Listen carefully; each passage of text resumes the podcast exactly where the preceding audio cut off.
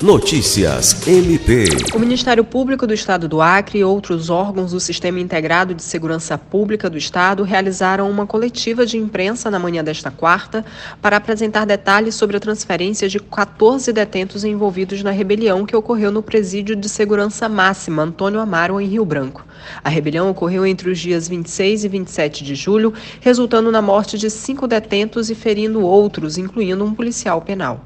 A operação de transferência, que teve início na madrugada desta quarta, mobilizou as forças de segurança estaduais e federais.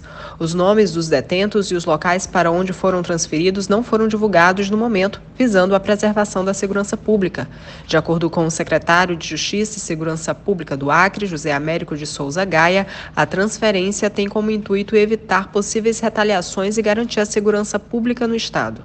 O promotor de justiça, Bernardo Fitterman Albano, coordenador-geral do Grupo de Atuação Especial de Combate ao Crime Organizado, enfatizou que o trabalho de identificação dos responsáveis pela rebelião foi minucioso, envolvendo fontes de inteligência, oitivas de testemunhas e análise de milhares de horas de áudio e vídeo, incluindo imagens de drones. Sâmia Roberta para a Agência de Notícias do Ministério Público do Estado do Acre.